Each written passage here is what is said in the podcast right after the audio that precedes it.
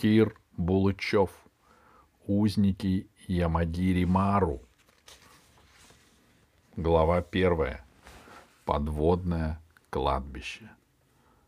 На каникулах после шестого класса каждый сам выбирал себе тему биологической практики.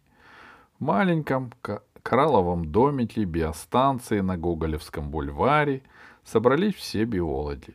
С утра над Москвой синоптики устроили мелкий теплый дождь, потому что паркам и садам нужна была влага. Наступило время цветения. Дождик уютно постукивал по молодым листьям, капли влетали в открытое окно. Жираф-злодей, существо доброе, но глупое, сунул голову в окно, полагая, что он спрятался от дождя. Пятикантроп Диракл попросил у Аркаши Сапожникова зонтик и гулял по дорожке, порой громко ухая, чтобы привлечь к себе внимание. Он был уверен, что, завладев зонтиком, уже превратился в человека. Остальным обитателям биостанции дождь не мешал, и поэтому они, в свою очередь, не мешали юным биологам.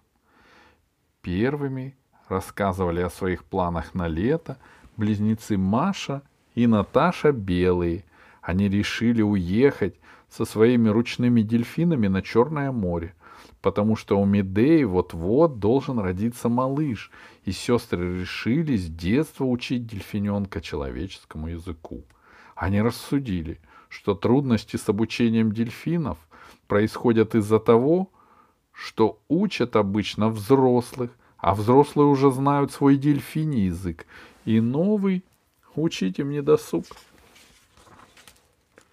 Биологи одобрили решение близняшек, только Пашка Дераскин, который, разумеется, опоздал, сказал, первой фразой, которую выучит твой дельфиненок, будет «Отстань от меня, «Отстаньте от меня, люди!» «А что ты будешь делать, Паша?» — спросила Галина Петровна, наставник по биологии. «Я еще не сформулировал», — скромно ответил Паша. «Может, вернусь к опытам по дрессировке белых грибов, чтобы они по сигналу сбегались к корзинке». «Что очень показательно для твоего характера», — сказала Машенька Белая. «Один литературный герой уже придумал вареники, которые прыгали ему в рот». «Теперь твоя очередь, Алиса», — сказала Галина Петровна. «Хорошо», — ответила Алиса и подошла к стене, где висела географическая карта. Только сначала я должна кое-что рассказать. 150 лет назад на Тихом океане бушевала война. В те дни 1941 года, когда немецких фашистов разгромили под Москвой, их японские союзники неожиданно, без объявления войны, напали на американский флот который стоял в бухте Пёрл-Харбор на Гавайских островах. Впрочем, вы ведь знаете историю. — Все равно рассказывай, — сказал Пашка.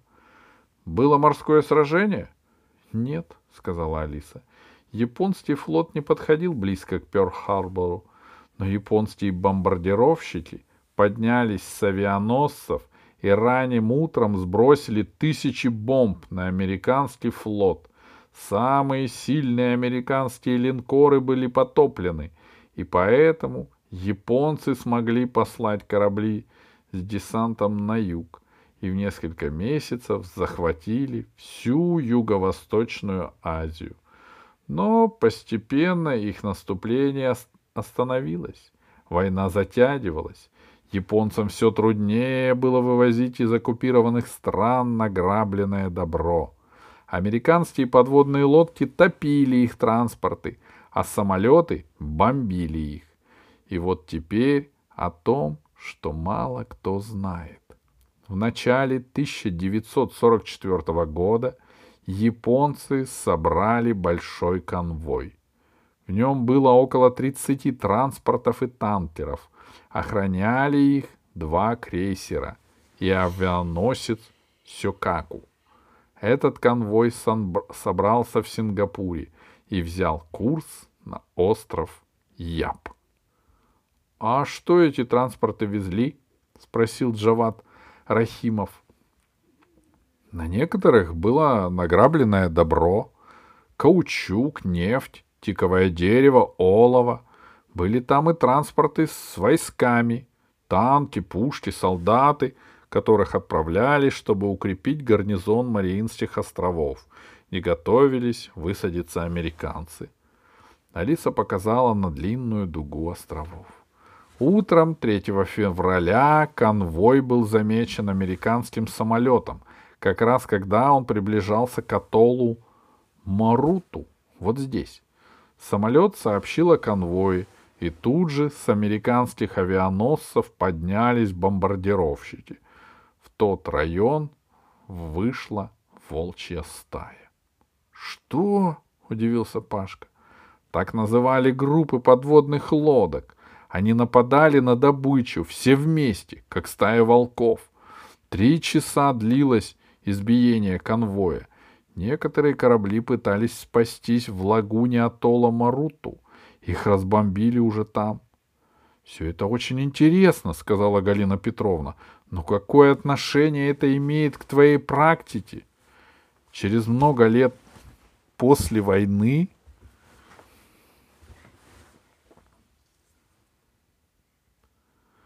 на атолле Маруту побывали биологи. И они обнаружили интересные вещи. Оказывается, потонувшие корабли постепенно превращались в рифы. На них селились кораллы и водоросли, гнездились колонии рыб и моллюсков. Причем там удалось найти новые виды морских существ, ведь эти искусственные рифы были железными, в танкерах была нефть. Все это влияло на состав воды в атолле, Кораллы, например, росли там втрое быстрее, чем на обычных скалах. Уже много лет никто не бывал на атолле Маруту. И, по-моему, очень интересно поглядеть, что там сейчас происходит. К тому же на острове Яб, Алиса показала указкой на карту, теперь есть морская ферма. Им хочется узнать, нельзя ли устроить филиал фермы на атолле Маруту. — А чего они сами не съездят туда? — спросила Машенька Белая. — У них людей не хватает. Поэтому они обрадовались, что я собираюсь на атолл и дадут мне батискат. — Кого дадут? — спросил Пашка. За Алису ответила Машенька. — Ты что, батиската не видел? У нас на Черноморской станции их штук пять. Это катер, который может идти по морю, а если надо, спускаться на любую глубину. — Вот тут недалеко, — сказала Алиса, — есть Мариинская впадина, глубочайшая в океане, больше десяти километров. Батискат может опуститься туда, и ничего с ним не случится. — И ты одна поплывешь? — спросила Машенька.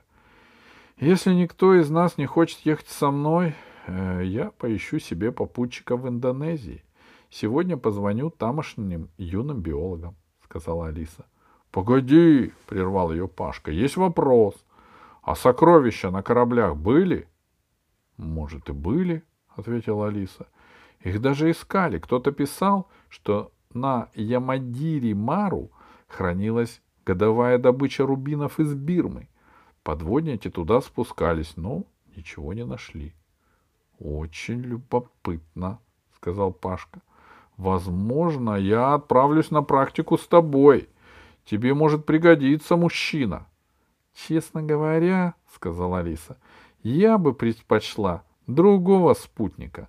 Ты очень склонен к романтике, а там надо работать.